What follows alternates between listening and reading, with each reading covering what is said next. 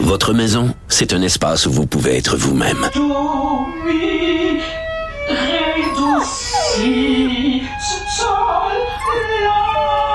Elle mérite d'être bien protégée et vous méritez d'être bien accompagné. Trouvez la protection la mieux adaptée à votre maison avec Desjardins Assurance et obtenez une soumission en quelques clics sur desjardins.com. Protégez vos dépôts, c'est notre but. La SADC protège vos dépôts dans les institutions fédérales, comme les banques.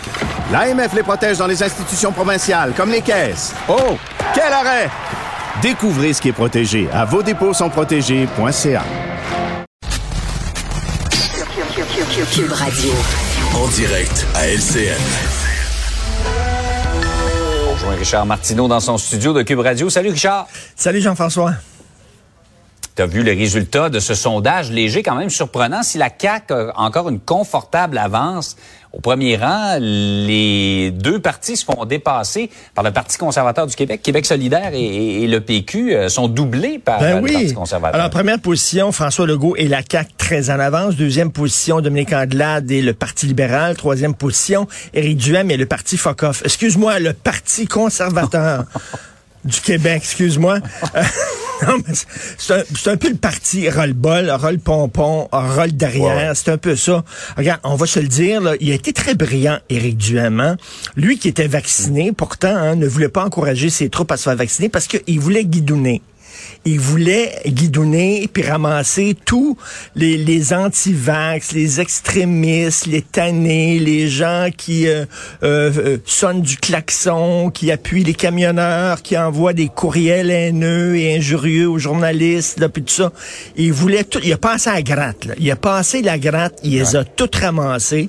Alors, il se ramasse à 14% Mais là, le, le, le, le prochain défi d'Éric Duhem, ça va être intéressant de voir ça, parce qu'il va arriver avec la, même chose qui arrive au Parti conservateur, au fédéral, c'est-à-dire que, bon, là, il a fait le plein, c'est fait un fond, là, le plein de gens un peu radicaux tout ça.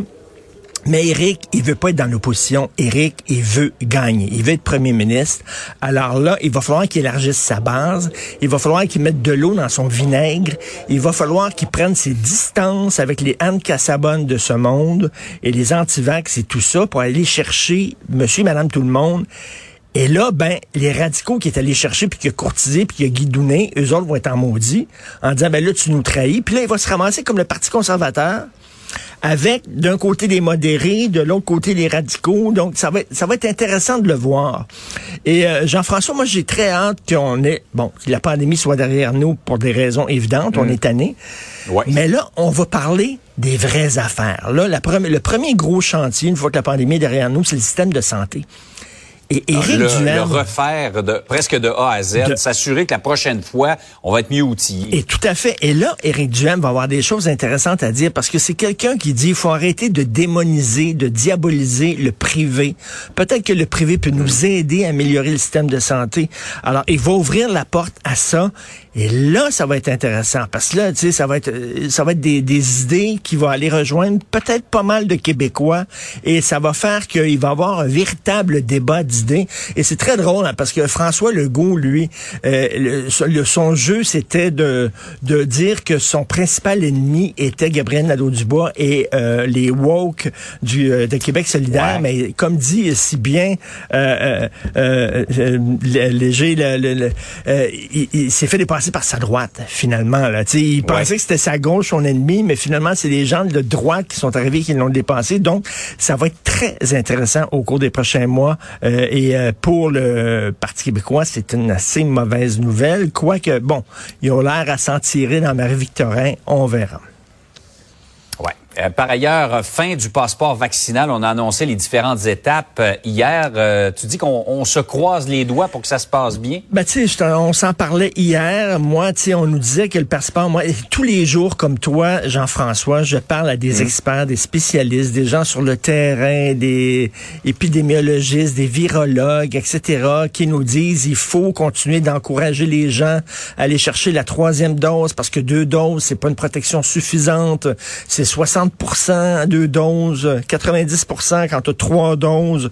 Là, en retirant le passeport vaccinal, je, je te le dis, c'est un incitatif quand même pour les gens à aller se faire vacciner. Donc, est-ce que les gens vont continuer à aller se faire vacciner, à chercher leur troisième dose? Le gouvernement prend le pari de dire les gens sont responsables, on n'a pas besoin de les mmh. infantiliser, euh, d'arriver avec un passeport vaccinal, ils comprennent euh, ce qui se passe, ils vont aller quand même chercher leur troisième dose. Mmh on, écoute, on, l'espère. C'est un mélange de décisions euh, politiques, hein, de parce que les gens sont vraiment tannés, ils ont besoin de l'est, mais en même temps, euh, les gens sur le terrain disent le virus est encore là, là, il est encore là. Donc, écoute, c'est un 25 sous lancé dans, dans l'air.